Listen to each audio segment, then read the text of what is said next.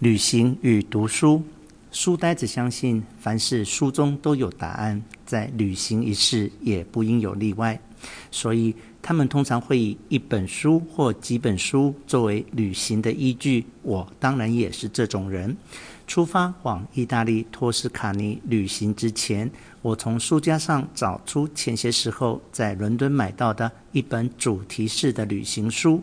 这本书的书名叫《佛罗伦斯贪吃鬼指南》，兼含托斯卡尼的美食周游。作者是一位美国的旅行与美食记者艾米丽·怀斯·米勒。根据作者米勒小姐的自述，她本来住在旧金山。为《旧金山纪事报》担任旅行与美食的记者。有一次，当他采访来到托斯卡尼与佛罗伦斯，不意竟被当地扎实的美食与慵懒惬意的生活风景完全迷住。因此，他移居托斯卡尼，一住十八年。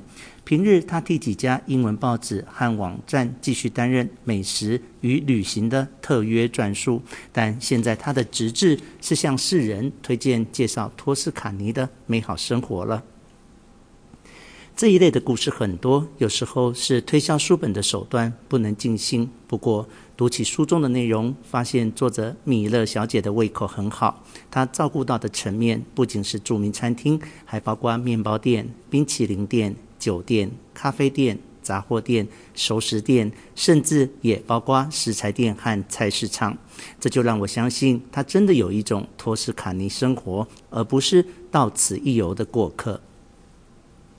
但如果你是读了旅行相关的书才去旅行，书中所记就有了一翻两瞪眼的摊牌考验。书中描绘的世界究竟要和真实世界相遇？书写者究竟是忠于真实，还是制造了真实？在书与世界面对面的时候，阅读者显然是会要求兑现的。而米勒小姐书中所记，就在我这样一位读者按图索骥的对照下，必须呈现出真相来。书本的书写工具毕竟是文字，描写美食的文章触动人心的，有时候是文字，而非美食本身。我也必须承认，米勒小姐书中触动我的，常常是灵光乍现的文采。譬如底下这个例子：米勒提到位于中央市场的奈波奈时说，奈波奈不只是一家三明治摊子，它是一项冲撞式运动。这就有趣了，为什么把卖三明治的摊子比喻成美式足球的冲撞式运动呢？让我忍不住想再读下去。他也继续解释冲撞式运动的意义。他说：“你必须先在收银台前的饥饿人群中杀出一条血路，挤到收银员可以和你四目相接的地方。你伸长手背，把二点七欧元一个三明治的价格交给他，换来一张收据。”然后你再紧握收据，排开人群，挤向另一个由磨刀霍霍大厨领军的三明治柜台，告诉他你的需求。基本上，三明治有两种，一种是肥肠，一种是煮牛肉。酱汁也有两种，肥肠和牛肉占用的酱汁也要一并告知师傅，一种是红色的辣酱，另一种是绿色的青酱。如果两种都要放，你就要说两种通通来。书呆子相信，凡事书中都有答案，在买面包一事也不应有例外。我在佛罗伦斯中央市场开市不久。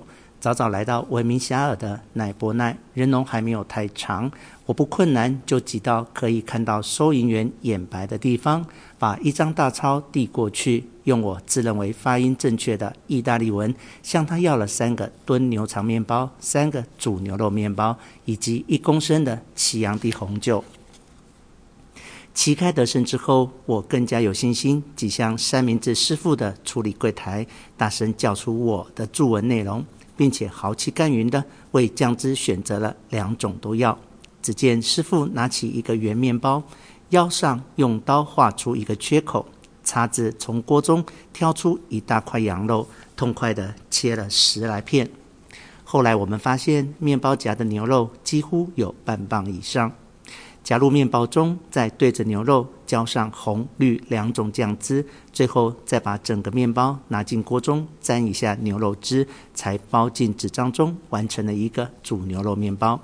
接着制作炖牛肠面包，师傅用大叉叉出一串像身肠一样的内脏，已经炖煮成红色，应该是和番茄一起炖煮的结果。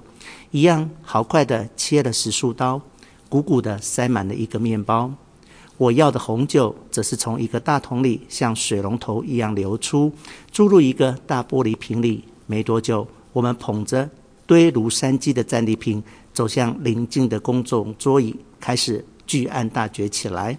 那牛肉柔软多汁，那牛肠滋味甘美。红色辣酱呛辣有劲，绿色青酱香郁清新。